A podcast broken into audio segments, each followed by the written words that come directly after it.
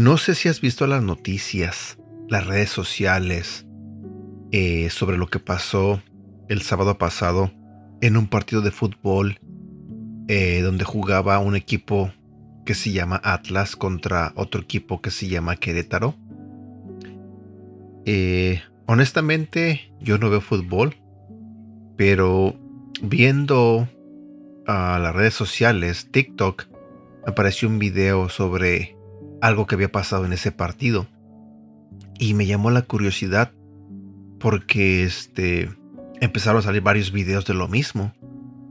Bueno, realmente no sé qué fue lo que ocasionó eh, esa masacre, porque así se le llama. Eh, fue algo feo en lo personal, no me gustó. Sentí tristeza lo que vi, porque lo que tenía que ser algo divertido algo donde te la podías pasar bien con tu familia, terminó siendo el peor día de sus vidas. Eh, las porras se pelearon unas contra las otras y lamentablemente hubo varios muertos. Y ah, yo no quería hablar de esto, eh, pero ah, es que me da mucha tristeza. Realmente me da mucha tristeza que pasen este tipo de cosas en un partido de fútbol donde se supone tienes que divertirte.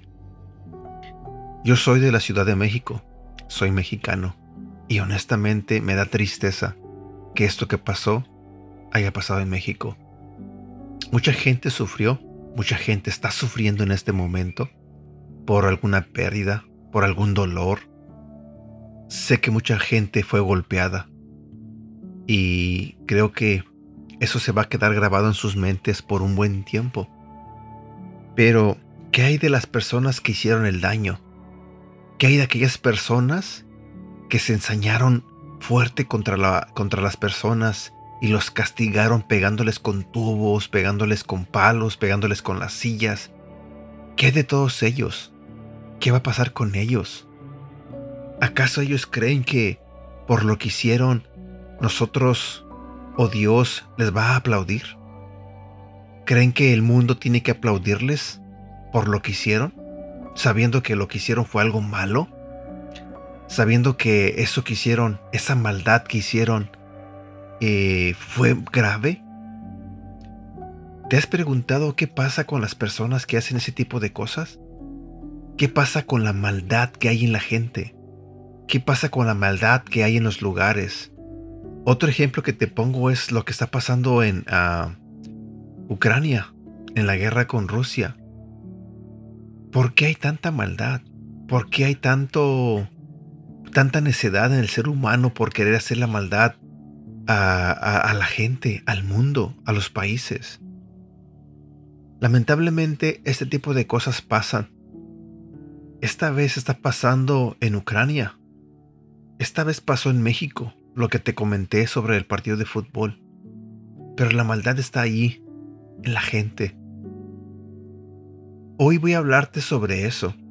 ¿Qué va a pasar con las personas que tienen esa maldad? ¿Qué va a pasar por eso, con esos lugares que tienen maldad? Que hacen maldad al mundo. El día de hoy quiero compartir este mensaje contigo. Quiero compartir este devocional contigo. El tema se titula ¿Se juzgará la maldad. Si vamos a la Biblia, en el libro de Naún, capítulo 1, versículo 2 y 3 nos dice, El Señor es Dios celoso y nunca deja sin castigo al culpable. Nínive fue una ciudad importante de la antigua Siria, una nación que fue usada por Dios para juzgar a los israelitas, devastar su tierra y llevar a muchos al exilio. En sus tiempos nadie pensaba que podría ser conquistada. Situada en el río Tigris, medía unos 50 kilómetros de largo y tenía mucho poder comercial.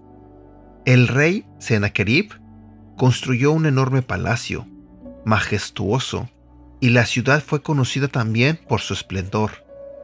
Entre otras cosas, era famosa por sus templos, como el de la diosa Ishtar. Nahum advirtió que Dios castigaría a Nínive por su crueldad, su maldad y su idolatría. El Señor es celoso y no tolera a los que siguen rebeldes contra Él. A pesar de lo difícil que parecía vencer a esta gran ciudad, en el año 612 a.C. fue asediada por los babilonios y medos durante tres meses, hasta cambiaron el curso del río y entraron por el cauce seco.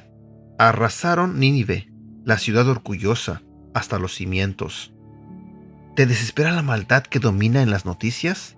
Secuestros, muertes, terrible violencia, inmoralidad que ofende al Dios que ve todo. Tal vez sientas que Dios tarda mucho en obrar, pero recuerda, Él promete castigar a los que lo rechazan, y en su tiempo se hará justicia. Frase para recordar, el Dios verdadero no admite competencia pues no hay quien se compare con Él. Y aquí termino yo con este devocional, no sin antes decirte que todos tenemos la oportunidad de hacer las cosas bien, de entregar nuestra vida a Dios y dejar que Él nos cambie, de permitir que Él saque nuestra maldad de nuestros corazones, de que nos haga unas nuevas personas. Pero, ¿sabes? El mundo es necio el mundo es terco y cada uno quiere hacer su santa voluntad. Y por eso pasa lo que pasa. Llegará un día donde ya no tendremos la oportunidad de entregar nuestra vida a Dios. Y entonces Él vendrá y nos juzgará a todos. La Biblia es muy clara y sé que ahorita todos estamos en el tiempo donde podemos recapacitar podemos entregar nuestra vida, como dije, entregar nuestra vida a Dios. Llegará un día donde ese tiempo se va a acabar y entonces Dios nos juzgará a todos y entonces sabremos el castigo que les espera a las personas que lo rechazaron. Espero que este mensaje te haga reflexionar. Espero que este devocional te motive a ser diferente, a dejar la maldad y entregarle tu vida a Cristo. Espero que tengas un bonito día. Cuídate y que Dios te bendiga.